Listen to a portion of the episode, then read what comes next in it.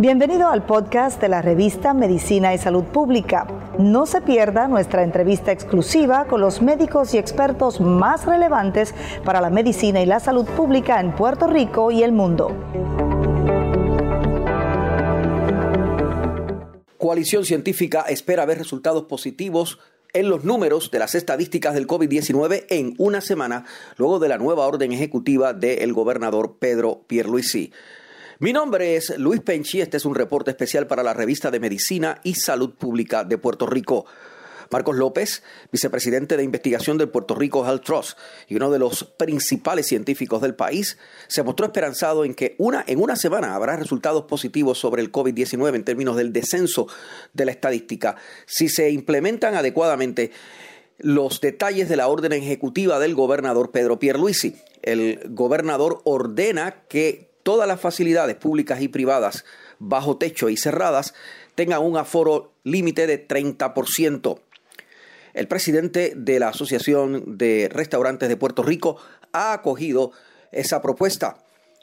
El presidente de la Asociación de Alcaldes del país, Luis Javier Hernández, tiene reservas y cree que no es suficiente el infectólogo puertorriqueño de la Escuela de Medicina de Ponce, Gabriel Martínez, le dijo a Medicina y Salud Pública que posiblemente no sea totalmente efectiva la orden del gobernador. Pero Marcos López dijo en entrevista con Medicina y Salud Pública que espera resultados positivos y elogió la actitud del gobernador. Porque eh, nosotros cuando nos reunimos con él, nos reunimos con un gobernador que viene preparado con datos eh, y demás, y obviamente con, con, muchas ganas de hacer la voluntad de que de, de, hacer las cosas para mejorar la, la, calidad de vida del pueblo. Así que esto le mostramos los datos, discutimos con él, estuvimos discutiendo con él los datos y todo. Eh, él nos hizo muchas preguntas, nos dejó expresarnos y demás, y obviamente eh, esto él dijo que sí, que iba a implementar las restricciones que no necesariamente las iba a implementar todas, eh, tenía unos datos también esto disponibles, esto, pero entendemos que si se implementan las medidas que, que, implementó el gobernador y se fiscalizan bien, yo pienso que es cuestión de, en cuestión de una semana, esto vamos a estar viendo eh, este cambio.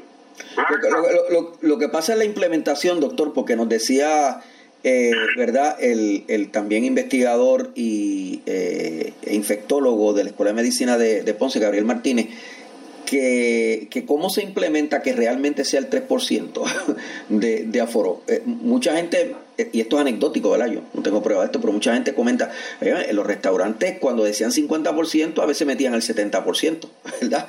Este, y los centros comerciales, ¿realmente uno tiene la capacidad de saber si, si están cumpliendo o no están cumpliendo? ¿Hay alguien que tenga esa capacidad? ¿El gobierno tiene esa capacidad? ¿Cuál es su parecer sobre esto?